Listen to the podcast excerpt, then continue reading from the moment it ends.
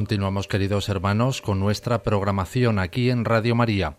Lo hacemos con Historia de la Iglesia. Un espacio que dirige Alberto Bárcena.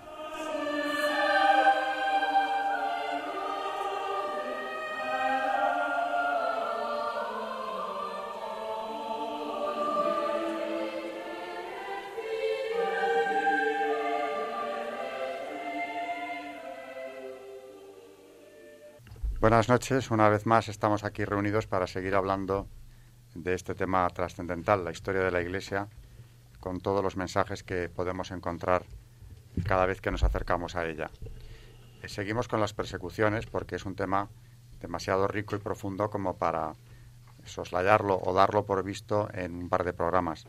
No sabemos exactamente cuántos nos llevará, pero desde luego tenemos materia para rato. Eh, hemos abordado el tema y ante todo nos volvemos a presentar. Mm, estamos aquí, bueno, eh, quien les habla, Alberto Bárcenas, Rosario Gutiérrez, María Ornedo vuelve a acompañarnos. Ha tenido, ha tenido a bien venir otra vez para seguir ahondando en el tema de hoy, profundizando en el tema importantísimo de la fe y la apostasía, porque las persecuciones, según las analicemos, por supuesto dan para hablar de muchas cosas. Fe y apostasía van unidas y son un fenómeno que se dan juntos en las persecuciones. Charo nos va a hablar después de un mártir eh, destacadísimo, San Mauricio, que murió junto a toda una legión, casi o fue diezmada al menos la legión tebana. Eh, nos lo va a contar ella, eh, tema interesantísimo de, tratar. Y luego, al final, seguiremos hablando nuevamente del tema de hoy, mártires y apóstatas. ¿Por qué los apóstatas hoy aquí? Pues porque es un tema que siempre ha estado de actualidad en la Iglesia, desde los primeros tiempos hasta ahora. En aquella época la apostasía se llevaba a cabo o tenía como, como objeto simplemente salvar la vida, la vida o librarse de torturas verdaderamente terribles. Hoy en día la apostasía se hace por otras causas, pero al fin y al cabo lo que subyace siempre detrás es el miedo. Eh, hay que tener, desde luego, una fe y comentábamos antes una asistencia especial del Espíritu Santo eh, verdaderamente grandes como para afrontar el martirio como lo hicieron aquellos. María, hablábamos antes de, esa fe especial, ¿verdad? De esa fortaleza que da el Espíritu Santo a los mártires cuando tienen que afrontar eh, su muerte. Sí, yo creo que los lapsi, que renegaron de su fe, eh, desconfiaron si no tenemos confianza en que el Espíritu Santo nos va a invadir totalmente para poder dar ese gran paso hacia el martirio, seremos lapsi todos. Eh, el Espíritu Santo actúa en el creyente, de manera que a la hora de la verdad dispone el cristiano de una fuerza brutal, producto de su fe, para dar ese paso. El Espíritu Santo le da una confianza ciega en Dios, un empuje y una entrega total. Para que el creyente pueda llegar a dar su vida, es primero necesario que esté totalmente seguro de su fe. Es importante, dado el mundo en que vivimos.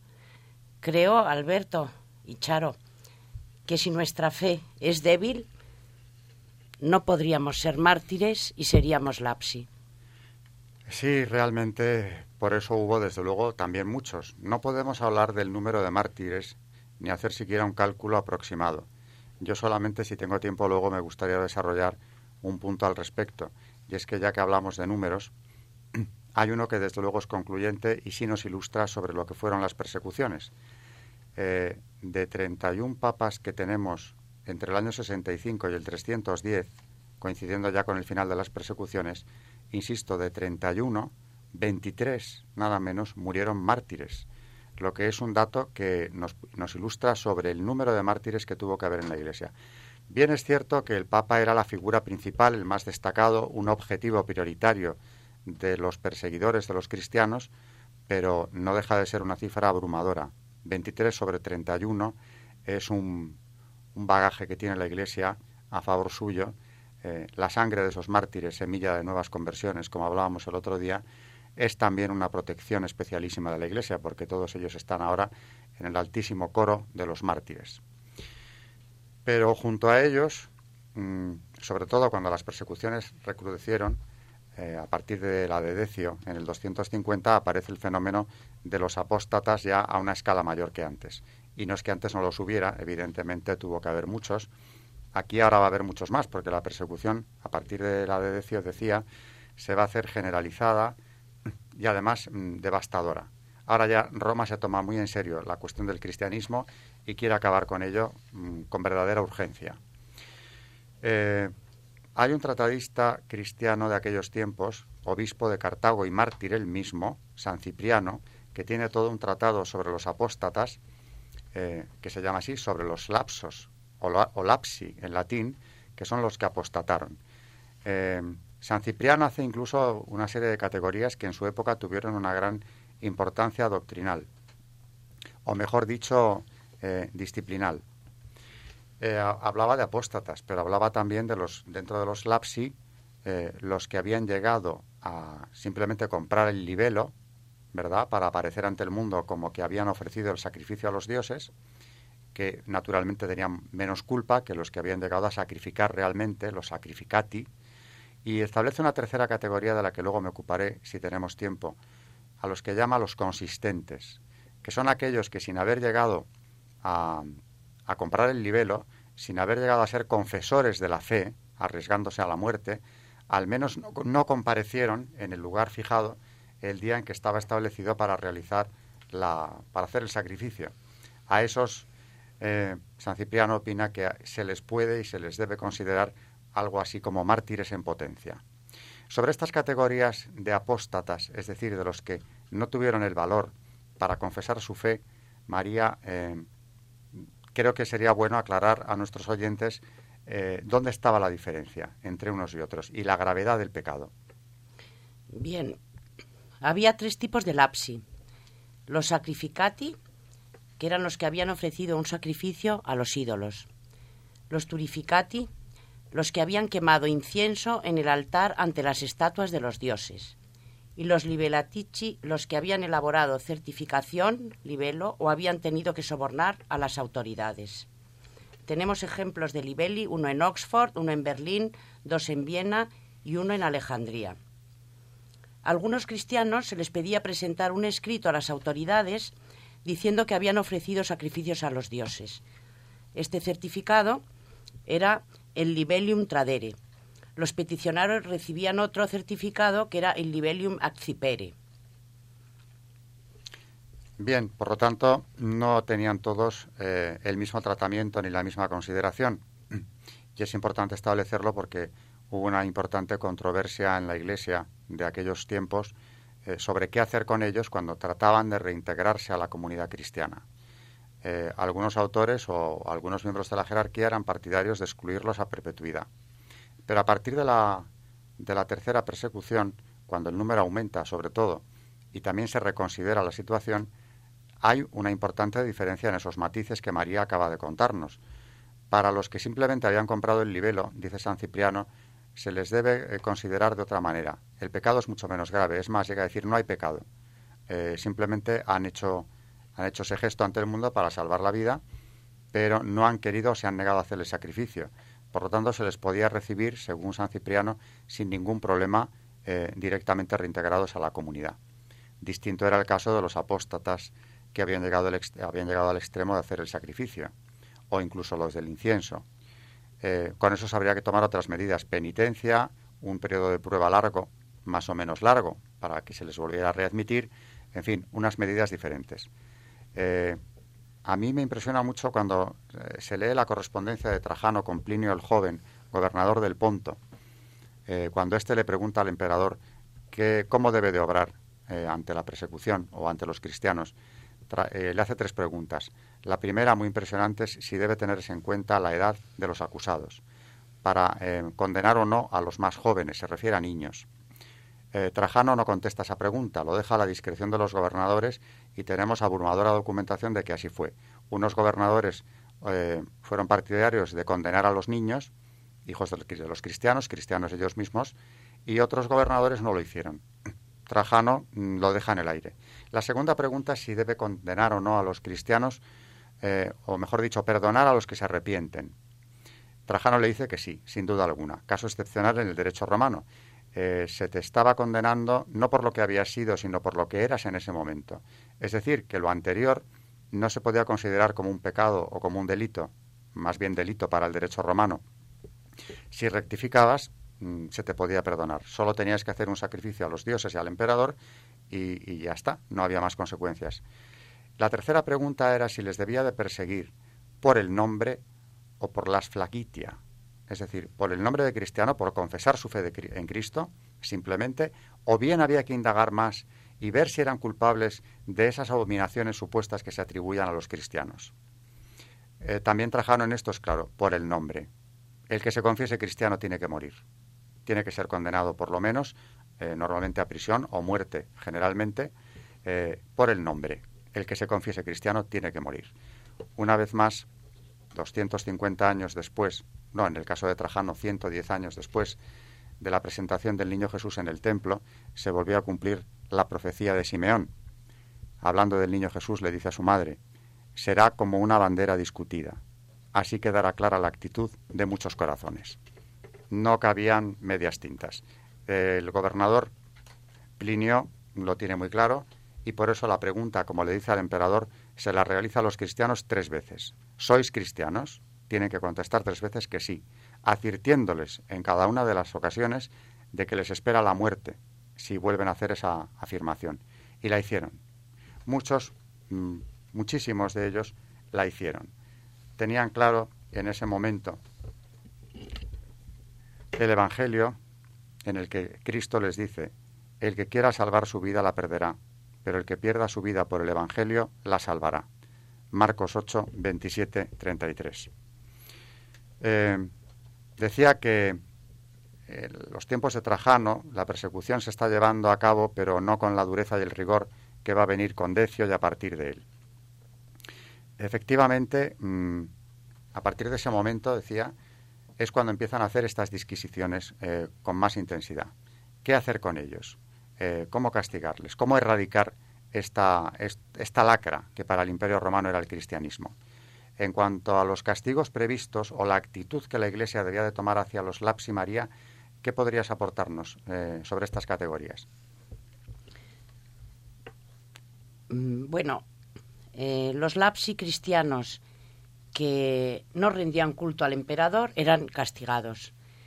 yo voy a resaltar el caso de un frigio que se llamaba Quintio, que vio las fieras en el anfiteatro y salió corriendo.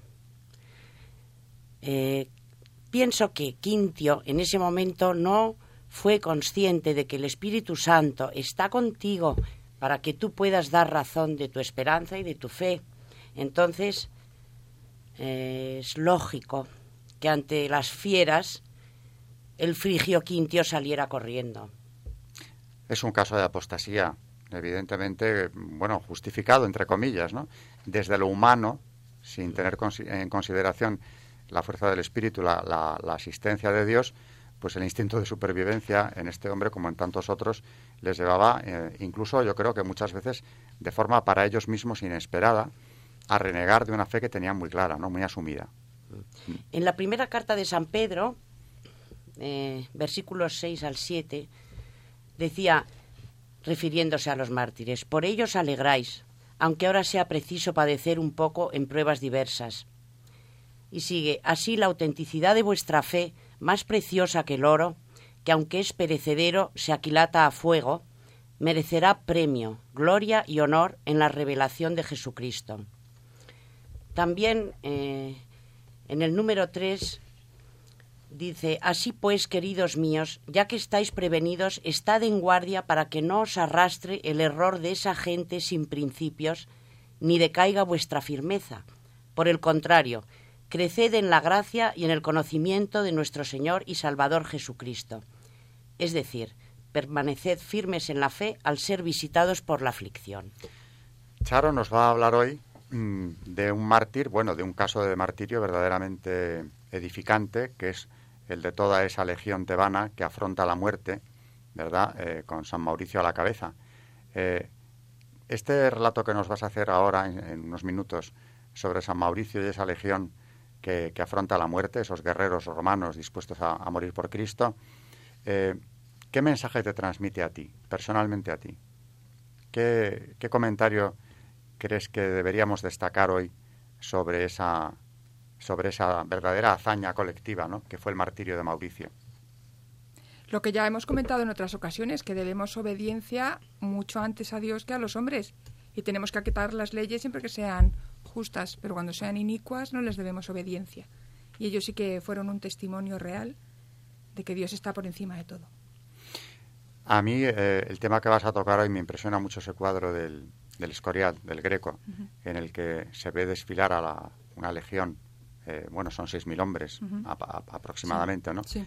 Eh, esos miles de soldados que pinta el Greco avanzando hacia el verdugo que los decapita, todos con una paz, una serenidad, un, una entrega absoluta, ¿no? Y cuando te fijas en ese cuadro ves que los primeros de los soldados miran al cielo. Eh, pocos cuadros con la hondura al tratar el martirio del, del martirio de San Mauricio del Greco. Miran al cielo y su cara no solo es de paz, sobre todo en el que está más próximo al verdugo, es una cara de auténtica felicidad. Es ya un beato que anda por el mundo esperando reunirse con Dios. Si levantas los ojos en el cuadro, lo entiendes, porque el Greco ha pintado arriba un conjunto de ángeles que tocan instrumentos musicales y otros que les esperan con las palmas del martirio y las coronas con las que les van a conducir a la gloria. Pero, eh, como cualquier mártir es lo que les esperaba, en este caso digo es especialmente impresionante, por una parte, que Roma estuviera dispuesta a deshacerse prácticamente de una legión de las que tenía de guarnición en las Galias, territorio conflictivo que lo había sido muchas veces, antes de consentir que fueran cristianos. Aquí me, eh, viene a cuento también el, caso de la Legión Fulminante. No es la primera Legión cristiana. Antes ya eh, se había producido el caso de la Legión Fulminante en tiempos de Marco Aurelio, una legión de cristianos que va al combate siguiendo al emperador. Si tengo tiempo luego haré alguna mención de esto. Pero ya a punto de acabar esta primera parte del programa mm, y a punto ya también de escuchar el relato de San Mauricio, eh, antes de nada le devuelvo la palabra a María que haga eh, una última observación sobre la apostasía, sobre los lapsi, de todos los tiempos, incluso los actuales. Sí, en la luz del mundo, este libro eh, en el que el periodista Peter Seawold pregunta a su santidad Benedicto XVI sobre la fe y sobre la conversión hoy día, el Papa contesta de una manera maravillosa diciendo, la conversión supone que se coloque nuevamente a Dios en primer término. Entonces todo cambia. Y que se pregunte por las palabras de Dios para dejar que ellas iluminen como realidades en el interior de la propia vida. Creo que nuestra gran tarea ahora, después de que se han aclarado algunas cuestiones fundamentales, consiste ante todo en sacar nuevamente a la luz la prioridad de Dios.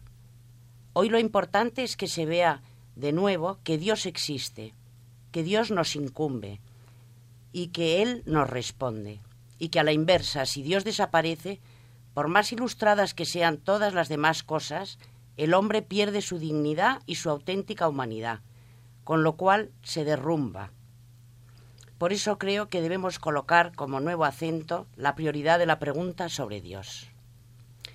Creo, Alberto, que si la fe está clara, ¿no, Charo? Sí. Y estamos perfectamente firmes en ella, no seremos lapsi. Efectivamente, ya yo tenemos que aspirar eh, pidiéndole a Dios que no, que no nos permita nunca renegar de su santo nombre. Eh, vivimos en Europa y hoy en día a Dios gracias, la persecución no es sangrienta, como ha sido no solamente en tiempos de Roma, sino también mucho más recientemente. Pero el otro día hablábamos de las distintas persecuciones que se viven ahora mismo. En países lejanos, decía Juan, eh, Benedicto XVI, hace dos años, no los hace aún, en enero de 2010, en su audiencia al cuerpo diplomático, hablaba de dos tipos de persecución. Una guerra que derrama sangre en países lejanos y otra más sutil en nuestra casa. Eh, de hecho, se estaba refiriendo a la legislación de muchos países europeos y dice concretamente, en una Europa que se dice pluralista, muchas legislaciones intentan imponer supuestos nuevos derechos laicistas, denegando a los cristianos también la posibilidad de no adecuarse. Los europeos de hoy no nos enfrentamos a las fieras, ni a los eh, tormentos horribles que tuvieron que, afrontar aquellos lapsi que no tuvieron la fuerza eh, o el, valor suficiente para afrontarlos.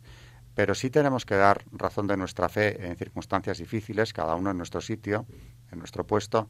Eh, unos tenemos más problemas que otros para hacerlo, en el, según el ambiente en el que nos estemos moviendo, pero desde luego no solamente nos enfrentamos a ese rechazo posible o relativamente eh, notorio que se puede dar en, en, la calle, en, el puesto de trabajo, en el, en el mundo en el que nos estemos moviendo.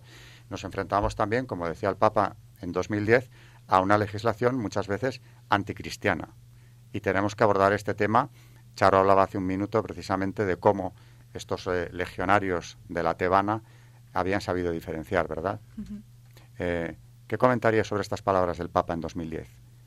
Cuando habla de que a los cristianos no se les está facilitando la posibilidad de adecuarse a una legislación anticristiana, que es un tipo de persecución, la sutil a la que se refiere el Papa. Tenemos el ejemplo de Rocco Buttiglione, al que hace unos años se le impidió acceder a un cargo de comisario en la Unión Europea porque se le sometió a una especie de auto de fe laico, se le sometió a una serie de preguntas y al dar testimonio de su fe inquebrantable en Dios y en la Iglesia Católica no pudo ocupar ese cargo. Bien, es un caso desde luego clarísimo, clarísimo. Em, en definitiva, tenemos que pedir esa asistencia, tenemos que ser conscientes de que tendremos siempre la gracia, hay que pedirla, por supuesto, y, y no, no, desconfiar tampoco, no digo ya de nosotros mismos, no desconfiar de la eficacia de la oración. Eh, antes de pasar a la sección de, Charo, al santo del día, o relacionado con el tema, les recuerdo que tenemos un teléfono en Radio María eh, para pedir los programas que les puedan interesar, que es el 902 500 518. O también 91 153 8550. En definitiva, mm, no, mejor que ese que les acabo de dar, el 902 500 518, claro, vuelve a estar aquí, es el mismo que les acabo de dar. En definitiva, eh, cualquier programa que les interese lo pueden pedir eh, aquí. También en el canal YouTube de Radio María pueden encontrarse grabaciones que periódicamente eh, el director de esta casa va subiendo allí. Eh, sobre la pastoral joven, por cierto, recientemente eh, se han colocado allí varios vídeos sumamente interesantes de la celebración, de la Eucaristía que tuvo lugar entonces, etcétera. Les recuerdo que, claro, mm, estos, estos, estos, estas grabaciones, si las solicitan, se les serán enviadas pues, a cambio de un donativo, que es de lo que vive esta emisora. Eh, bien, pues a partir de aquí mm, les adelanto que cuando, cuando Charo nos haya hablado de San Mauricio, seguiremos hablando de aquellos papas mártires que me interesa rescatar del olvido.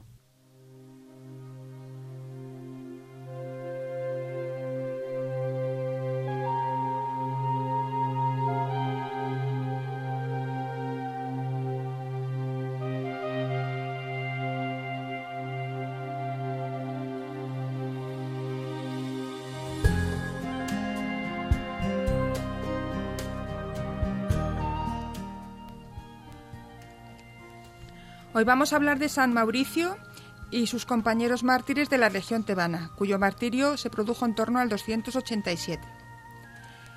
La Legión tebana era parte de un ejército reclutado por el Augusto Maximino para dominar la revuelta de algunos galos llamados Bagaudas. La legión había sido reclutada en el sur de Egipto y estaba formada enteramente por cristianos. Al llegar a Octodurum, actual Martigny, en Suiza, en el Rodano, al norte del lago de Ginebra, Maximino ordenó que todo el ejército ofreciera un sacrificio a los dioses por el éxito de la expedición. La legión tebana se retiró, estableció su campamento cerca de Agaunum, actual Saint-Maurice-en-Valais, y se negó a tomar parte en tales ritos. Maximino les repitió una y otra vez sus órdenes. pero ante sus reiteradas negativas decidió diezmarlos. De esta forma, el último hombre de cada decena fue condenado a muerte, según suertes.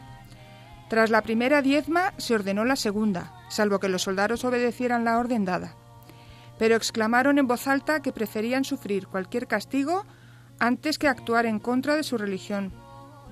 Encontraban ánimo sobre todo en tres oficiales, Mauricio, Exuperio y Cándido, que eran respectivamente el primicerius u oficial, el campiductor o instructor y el senator militum, oficial de rango inferior al primicerius.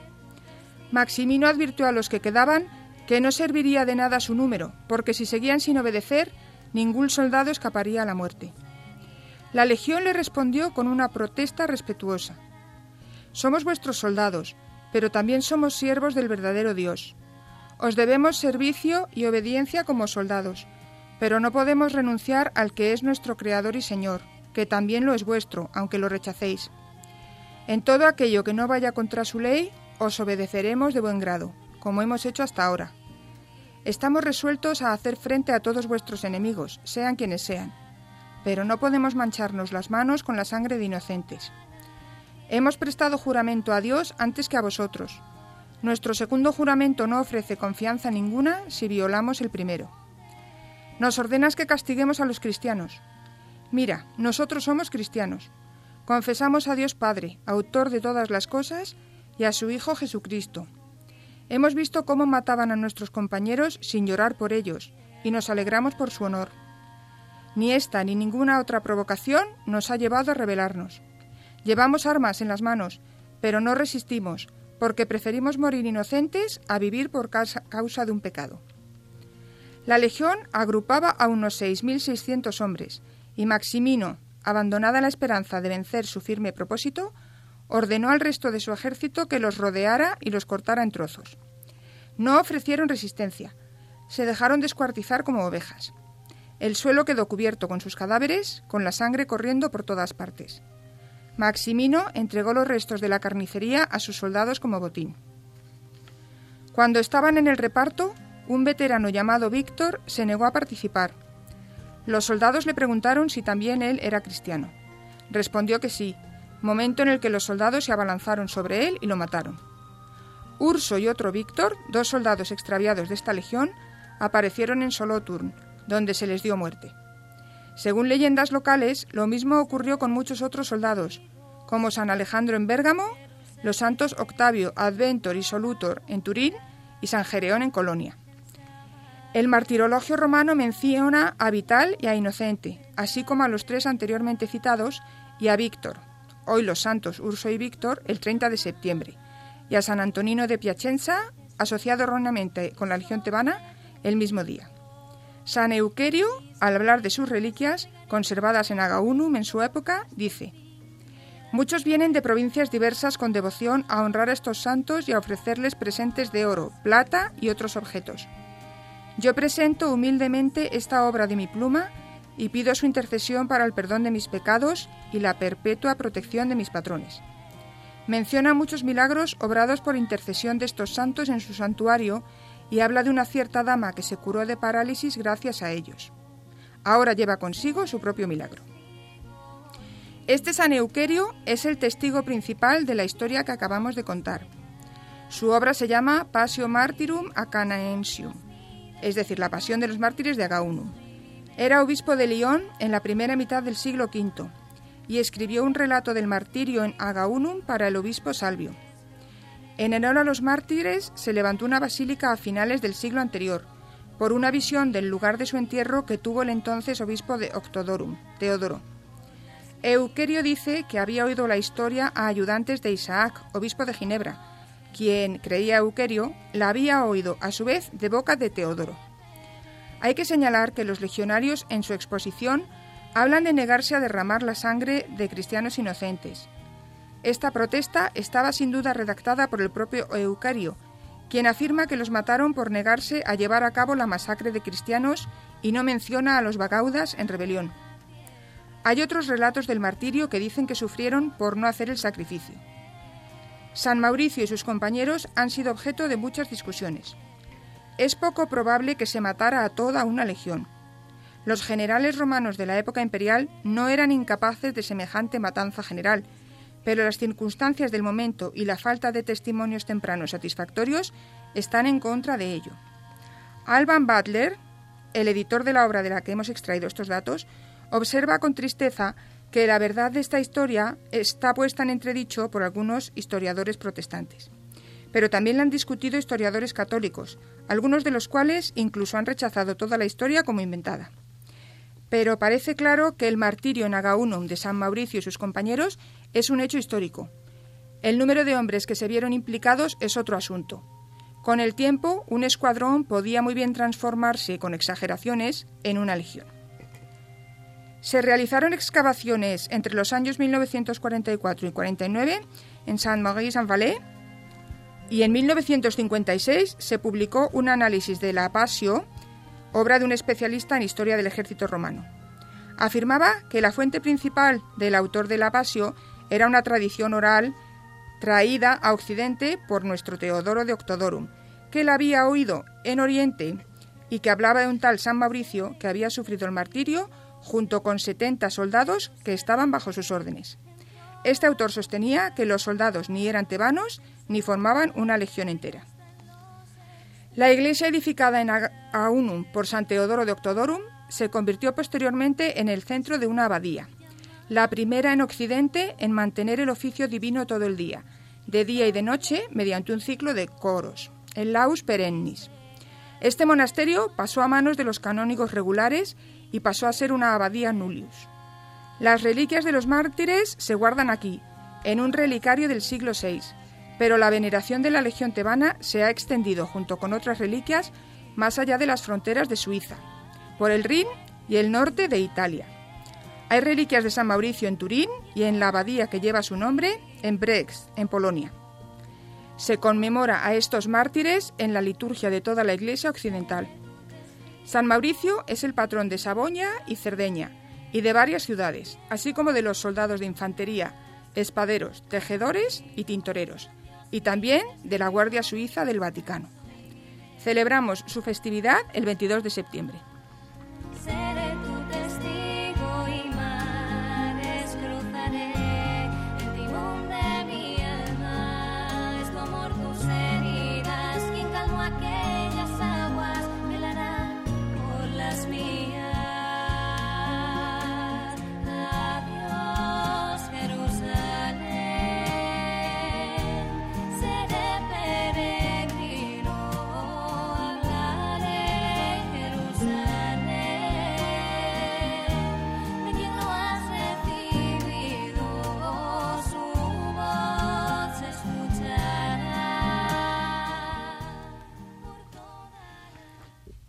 Bueno, pues un relato, como decíamos, impresionante. Y yo vuelvo a retomar el asunto del cuadro del Greco. Eh, cuadro, como digo, magnífico y a cualquiera de nuestros oyentes que tengan ocasión de ir les recomiendo mucho que si no lo conocen, sobre todo, y aunque lo hayan visto varias veces, vuelvan y se fijen en lo que les decía. Esa expresión que ha sabido captar el Greco de la beatitud de los mártires, contemplando ya ese cielo abierto con ángeles que les esperan. Esas dos dimensiones que pinta el Greco como únicamente él sabe entre cielo y tierra prácticamente unidos, como si los estuviera viendo al tiempo él, ¿no? Este tema del martirio de San Mauricio, el de los mártires en general, es importantísimo para el rey prudente. Felipe II, al hacer el Escorial, eh, encarga varias pinturas de martirios. Esta es una de las más espectaculares. Y, y, fijaros en la importancia que le dio, que no le gustó este cuadro maravilloso del Greco, porque no se ajustaba al programa iconográfico que él tenía previsto pensaba que mm, no era adecuado que en el primer plano se viera a tres generales discutiendo, son Mauricio y los legados romanos, y el tema del martirio quedara como postergado en un segundo plano. Eh, no supo ver que en realidad ese segundo plano es el que llama la atención de forma muy especial. No le pareció explícito, no se ajustaba a las normas de Trento según su criterio, y ordenó un segundo cuadro muy inferior artísticamente, que es el que finalmente acabó estando en la, en la basílica, eh, que es otro cuadro igual, representa al mismo momento el martirio de la Legión tebana por Rómulo Cincinnato, un pintor muy inferior al greco, pero que se ajustaba a lo que el rey le decía. Es decir, lo que tiene Felipe II, que además recopiló y está en el Escorial todas las reliquias de mártires que pudo recopilar, eh, lo que tiene es un interés enorme en que esos, esas pinturas de los mártires muevan a devoción a quien las mire, como la de cualquier santo, pero en el caso de los mártires de manera muy especial. Y tenemos por eso dos versiones, la de la iglesia o Basílica del Escorial y luego, en cambio, la que está en la sacristía, porque quedó postergada, luego pasó al Museo de Pinturas del Greco. Y ahora eh, os pregunto, como personas de fe que sois las dos, la contemplación de estos cuadros, como se pensaba en Trento que era tan importante que estuvieran presentes en las iglesias, eh, a vosotras, mm, ¿qué os sugieren? Esa visión de los eh, cientos de soldados, los mejores del mundo, por cierto, los legioneros romanos avanzando como corderos, el modelo de Cristo otra vez, los corderos de Dios, ¿no? imitando al cordero de Dios, que avanzan hacia el verdugo, según el relato que nos hacía Charo ahora, impasibles, felices incluso de poder dar su vida por Cristo. ¿Qué os sugiere esa contemplación? Eh, vamos a ponernos en lo que estaba pensando eh, Felipe II al encargar estos cuadros. ¿Qué, ¿Qué os sugiere 400 años después de haber sido pintados, esas pinturas de mártires? Yo creo que es un testimonio impresionante de fe. Creo que tú, al observar esta pintura y ver, sobre todo, a mí lo que más me llama la atención es la alegría del mártir. Que un mártir que sabe que lo van a degollar, que lo van a decapitar. He llegado a leer en martirios y en persecuciones que con los huesos hacían caldo. Es decir, es tan impresionante el testimonio que dan los mártires que yo entiendo que Felipe II mm, quisiera mostrar esto a todos los hombres, porque al fin y al cabo cuando tú tienes fe no tienes más remedio que contagiarlo. Y entiendo que es una buena idea mediante un cuadro, pero si es que en España la cantidad de obras de arte que nos están dando fe, observas el cuadro y estás viendo la fe en esas miradas, en esos ojos, en tantas y tantas cosas que te transmite un cuadro, que es una manera de testimonio mm, muy importante. El concilio de Trento lo tuvo clarísimo y habla sobre el arte detenidamente. Charo, ¿qué podrías añadir a esto? Además de la belleza artística de los cuadros, a mí me suscita en primer lugar una grandísima admiración y veneración por nuestros mártires, que nos han dado un ejemplo que si llega el caso ojalá podamos imitar. Y me hace recordar, respecto a la alegría que ha mencionado María de los mártires, las palabras de los Hechos de los Apóstoles cuando se narra el martirio de San Esteban, y se dice que elevó el rostro, vio los cielos abiertos y al Padre y a la derecha esa visión tan celestial que tuvo y que le hizo entregar la vida terrenal en favor de una muchísimo mejor. Y volviendo al Nuevo Testamento, San Pablo siempre nos va a ayudar y yo creo que en los mártires tiene que estar muy presente esa frase que dice San Pablo, omnia possum y neo qui me conforta. Todo lo puedo en aquel que me conforta. Evidentemente, el concilio lo tenía claro y los padres conciliares en Trento sabían muy bien el mensaje que hay en el arte, cuanto más digno mejor, pero en cualquier caso el mensaje también del cuadro pintado con fe. El, greco es un pintor que es un hombre de gran fe y lo plasma. Nadie que no la tenga podría realizar por su cuenta una obra como estas. Yo quería para terminar, eh, en el libro La alegría de la fe, Benedicto XVI, respecto a la fe que tenemos que transmitir hoy en día. Eh, dice, la misericordia de Dios es más grande que cualquier culpa. Frente al desconcierto general, es precisamente Jesús el que afronta la situación. Quien confía en sí mismo y en sus propios méritos está como cegado por su yo, y su corazón se endurece en el pecado. En cambio, quien se reconoce débil y pecador se encomienda a Dios y obtiene de él gracia y perdón. Es increíble que los lapsi fueron perdonados. A mí me maravilla y me da muchísima confianza. Pues, eh, como os decía hace un momento, efectivamente no conocemos el número de lapsi ni de apóstatas en todas esas categorías que María nos ilustraba hoy explicándonos las diferencias y las consideraciones distintas que se hacía sobre ellos, pero yo quería, digo, rendir un homenaje, aunque solo sea recordando el nombre de todos aquellos papas santos mártires. Os decía y vuelvo a insistir, 23 papas mártires tenemos a los que encomendarnos y encomendar la Iglesia. La relación es la siguiente. Por supuesto empezamos con San Pedro, primer papa que ofrece su vida en el 67. El segundo es San Lino. Eh, en su pontificado, por cierto, se destruyó el templo de Jerusalén y Lino ayudó a los judíos que llegaban a Roma deportados por Tito. Murió mártir en el 76. El tercero, San Clemente I, que sobrevivió a la persecución de Don Viciano, en la que sufrió tormento San Juan, pero murió en la de Trajano en el año 97. Fue arrojado al mar con un ancla al cuello para que no se pudieran recuperar sus restos. Ya empezaba, por supuesto, la veneración de las reliquias. El cuarto, San Evaristo, que por cierto había nacido en Belén. Gobernó la iglesia durante ocho años, muriendo mártir en el 105. Era el quinto San Alejandro I. Sucedió a San Evaristo. Eh, Aureliano ordenó su prisión y fue largamente torturado con ganchos de hierro candente. Murió en el 115. El sexto es San Sixto I, muerto en el 125. El séptimo, San Telesforo, martirizado por orden de Adriano en el 136. San Irineo cita su martirio como uno de los más gloriosos. El octavo es San Higinio, elegido papa tras el martirio del anterior, San Telesforo, martirizado tras un pontificado de tres años en el año 140. El noveno es San Pío, San Pío I, martirizado en el 155. El décimo, San Aniceto, sucedió a San Pío en el año de su martirio y fue martirizado a su vez en el 166 tras un pontificado de once años el undécimo San Sotero. Durante su pontificado tuvo lugar el episodio de la Legión Fulminante, a la que antes nos referíamos, que guiada por el emperador Marco Aurelio, integrada exclusivamente por cristianos, derrotó a los germanos en la frontera. Fue martirizado San Sotero en el 175. Algunas de sus reliquias son veneradas en Toledo. El duodécimo es San Eleuterio, martirizado en el 189 tras un pontificado de 15 años. Décimo tercero, San Ceferino.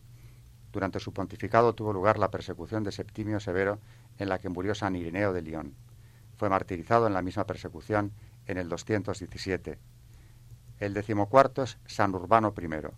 Su predicación convirtió a Santa Cecilia, martirizado tras sufrir prisión en el 230. Fue enterrado por la madre del emperador en la Vía Apia. El decimoquinto es San Ponciano víctima de la persecución de Maximino, deportado a Cerdeña, donde murió mártir en el 235. Su cuerpo fue trasladado a Roma por el Papa Fabián, que le enterró en el cementerio o catacumba de San Calixto, en la cripta de los papas en la Vía Apia, descubierta esta cripta en el siglo XIX, en 1854. El décimo sexto es San Antero, cuyos restos se conservan en la misma cripta. Martirizado como el anterior por orden de, San de Maximino y también, como el anterior, enterrado en el cementerio de San Calixto. Su martirio tuvo lugar en el 236. El décimo séptimo es San Fabián, que murió decapitado en la persecución de Decio el 20 de enero del 250. El, el décimo octavo es San Lucio I, que soportó torturas atroces hasta su muerte, ocurrida el 4 de marzo del 254. Su pontificado había durado solamente unos meses. El décimo noveno es San Esteban I, víctima de la persecución de Valeriano. Muere el 2 de agosto del 257. Mientras celebraba la Santa Misa, fue sorprendido por los soldados, que le decapitaron delante del altar. San Sixto II hace el número 20 de los papas mártires, sucesor del anterior. Tan solo duró un año en el solio pontificio, muriendo en la misma persecución que su antecesor, la de Valeriano. Y también como San Esteban I, mientras celebraba la Santa Misa descubierto y decapitado en presencia de cuatro de sus diáconos. Era el 6 de agosto del 258. Días más tarde, uno de aquellos diáconos, San Lorenzo, era asado vivo. El propio Papa le había anunciado que sólo le sobreviviría tres días, como ocurrió en efecto. Hablábamos hace un momento precisamente del Escorial. Bueno, pues este diácono del Papa mártir, mártir a su vez, San Lorenzo, como sabéis, es quien le da nombre eh, bueno, al monasterio. El, el, siguiente de los papas mártires, el que hace ya el número 21, es San Marcelino, muerto en la persecución de Diocleciano tras ocho años de pontificado el 26 de abril del 304. Después de su muerte, la dureza de la persecución hizo que la cátedra de San Pedro estuviera vacante hasta el 308. El número 22 ya es San Marcelo I. Magencio le obligó a servir en sus cuadras, para humillarlo durante nueve meses. De allí logró escapar, pero fue detenido de nuevo y sufrió el martirio el 16 de enero del 309. Enterrado en las catacumbas de Santa Pristila y trasladado en el siglo IX a la iglesia que lleva su nombre. El número 23, ya el último, es San Eusebio, víctima también de la persecución de Magencio, sufrió el martirio en la de Septimio Severo, en la persecución de Septimio, perdona, el 26 de septiembre del 310. Es ya la última persecución que englobamos dentro de la de Diocleciano, aunque su muerte ya lo ordena eh, un sucesor suyo. En definitiva, entre el 65 y el 310, como decía al principio, eh, tenemos 31 papas y de ellos, vuelvo a subrayarlo, 23 son mártires. ¿Qué os sugiere toda esta eh, cantidad abrumadora de papas mártires, los sucesores de Pedro? Afrontaban los papas en aquel momento, en el momento de su elección, cuando aceptaban la carga de la cátedra de Pedro en tiempos de persecución, aceptaban, arriesgaban nada menos que la vida y además afrontaban una muerte muchas veces terrible que no me ha dado tiempo de, comentar. ¿Qué os sugiere esto? Porque aquí los cristianos eh, católicos especialmente nos tenemos que sentir interpelados. Es un ejemplo demasiado elevado el que tenemos detrás una protección demasiado alta como para no hacerle caso. ¿Qué me podéis decir sobre esto? Yo pienso que es un ejemplo al que tenemos que mirar hoy. En este mundo que vivimos, en el que la muerte no cuenta para nada.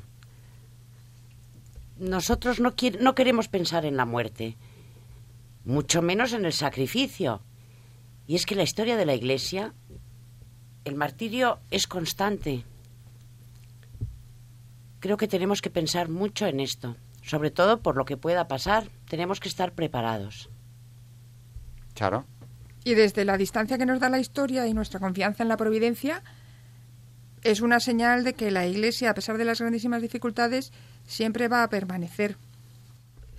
¿Qué duda cabe que a la vista de esto hay que ponernos en qué pensarían aquellos romanos, especialmente los que decretaban las persecuciones, cuando veían que una y otra vez terminaban con el jefe de aquella, para ellos, secta terrible y seguían creciendo los cristianos?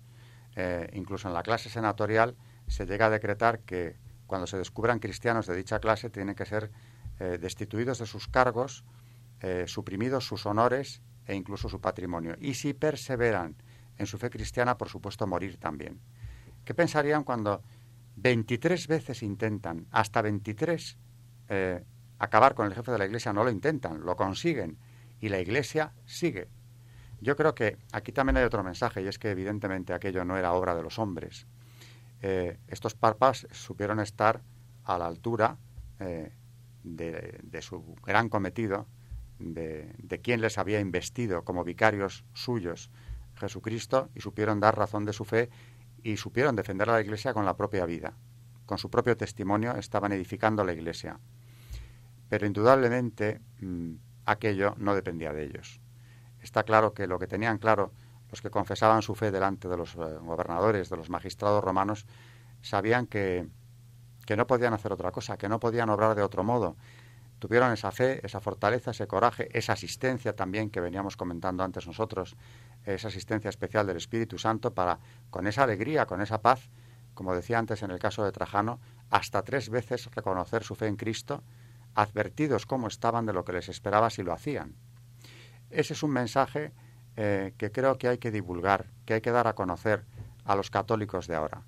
Eh, sabíamos, sí, que hubo unas persecuciones, que hubo unos mártires. Eh, no se calibra realmente la importancia que tuvieron y el empeño terrible que Roma tenía en acabar con ellos indica que para el primer imperio del mundo en aquel momento, para el gran imperio, el dueño de Occidente, el norte de África, un continente entero, pero otros dos en parte ocupados también, los dueños del Mediterráneo, para ellos era vital, era fundamental terminar con aquello. Aquello les parecía el final de un mundo.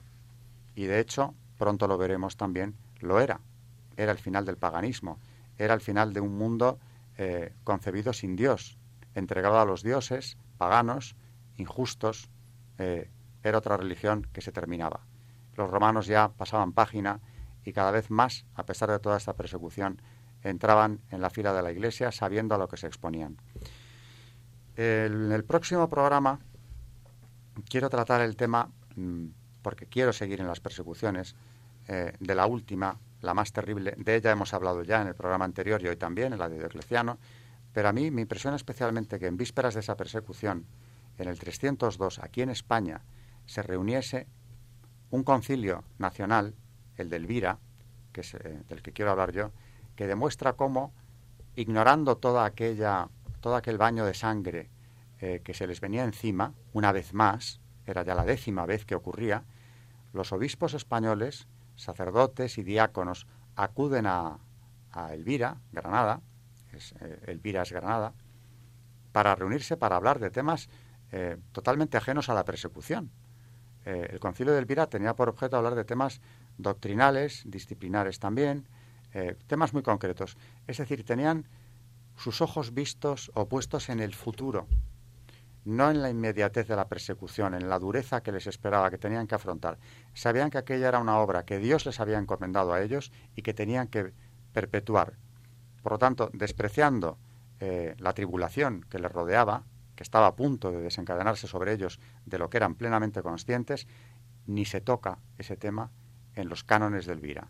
Están hablando de la construcción de la Iglesia, de cómo afrontar el futuro, de cómo mantener el depósito de la fe con todo lo que conlleva no solo la fe, esa tradición de la Iglesia de la que ellos eran depositarios también. Eh, ¿Qué queréis comentar sobre esto? Que así tomamos nota. Muy buena idea, Alberto. Tomamos nota de qué, María, de que tenemos que estar a lo que estamos, ¿no? De que tenemos que estar a lo que estamos y sobre todo de lo que nos puede venir. Claro, eh, hablábamos antes, ¿verdad?, de una persecución, decía Benedicto XVI, en enero de 2010 de una persecución más sutil en Europa. ¿Podría descartarse una que volviera a Europa a conocer una persecución eh, como aquellas? Yo no lo descarto. ¿Tú, Charo? No, no sabría predecir. Pero sí quiero añadir que esto que vemos en Europa también te ocurre en los Estados Unidos. En los Estados Unidos ahora hay una tendencia que pretende que no se hable de la religión en la plaza pública. Lo que mm. pasa es que allí, gracias a Dios, hay muchísima reacción y no solo de la Iglesia Católica, porque los protestantes, en especial los evangélicos y muchas veces unidos también a los judíos, han articulado medios para expresarse y para declarar clarísimamente que es un derecho humano reconocido en la Constitución de ellos el poder citar, hablar y practicar la religión fuera de la casa, no solo en el ámbito privado. Claro, eh, efectivamente, de eso se trata. Siempre las persecuciones contra la Iglesia, incluso en, tiempos más recientes, sobre todo en los recientes, han tratado de relegar la religión al ámbito de lo privado, de lo estrictamente privado. Regular eso muy bien, que no se vea, que no se manifieste. ¿Por qué? ¿No será que temen el apostolado que se puede hacer simplemente con manifestaciones públicas de culto? Eh, la evangelización tiene muchas vías, desde luego. Ese empeño en restringir lo religioso como si fuera algo casi vergonzante al ámbito de lo doméstico, prácticamente nada más, tiene yo creo que ese objetivo, ¿no? Cortar una vía de evangelización. El ejemplo, naturalmente, que también edifica, eh, convierte a muchos. De eso tenemos que ser nosotros muy conscientes también. El ejemplo eh, no es ir pregonando virtudes propias ni, ni contando lo que tienen que hacer los demás. El ejemplo es tan sencillo como vivir la fe, pero vivirla públicamente, naturalmente, como lo hacían los mártires. Es más, a nosotros nadie nos ha llevado, ¿verdad?, un día y una hora a la plaza pública a interrogarnos sobre nuestra fe sabiendo que nos van a matar después. Y ellos, el día que tocó hacerlo, lo hicieron, confesaron su fe. Algunos al precio de su vida, otros de la prisión, con torturas incluidas, confesaron su fe. Pero en el día a día, hay muchísimos testimonios. Estos santos eran gente, digamos, normalísima, que vivía su vida, que hacía su trabajo, que tenía su familia, vivía en su comunidad religiosa. Eran personas normales, como tenemos que hacer nosotros. Ese testimonio hay que darlo. Hay que darlo eh, sin alardes, sin estridencias, pero hay que darlo. En definitiva, nosotros los católicos tenemos detrás mm, todo este ejemplo, ya muchas veces secular, de tantos mártires de hoy mismo, mm, mártires recientes, mártires antiguos de hace siglos y mártires que siguen cayendo, algunos incluso de forma sangrienta, que, siguen dando la vida, en Asia y África concretamente. Eh, aquí en Europa los tenemos también muy recientes, eh, no tenemos más que subir a la generación de nuestros padres o abuelos para recordarlos también, mártires que han dado la vida, que han confesado su fe en una situación análoga a la de los romanos, eh, los tenemos ahí. Y, y yo espero que si volviera a ocurrir algo así, como decía María, si volviéramos a una situación ya de derramar la sangre por Cristo, creo que, vamos, estoy seguro de que aquí en España, tierra de santos a pesar de todo, eh, volvería a florecer nuevamente esa, esa semilla de los mártires. Bueno, pues nos despedimos entonces ya hasta el próximo programa. Gracias a Charo, María. os despedís también vosotras, como queráis. Hasta el próximo programa, si Dios quiere. Buenas noches a todos y muchísimas gracias.